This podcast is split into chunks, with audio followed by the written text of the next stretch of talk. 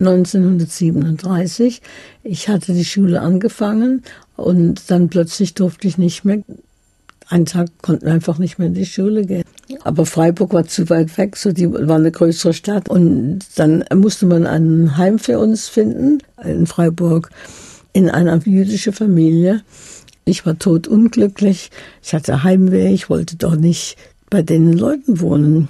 Ich war sieben Jahre alt, sieben, acht Jahre alt. Wir hatten zwei jüdische Lehrer, ich glaube eine Frau und ein Mann. Und äh, wir waren in zwei verschiedenen Zimmern und wir hatten die Pause zu einer anderen Zeit wie die christlichen Kinder, dass wir nicht in Kontakt mit ihnen kamen. Wir hatten keinen richtigen Unterricht. Das war eigentlich der Fehler des ganzen Lebens. Das, man hat nur Bruchteile gesehen, gelernt. Es fehlte uns viel. Keine Schule, nichts.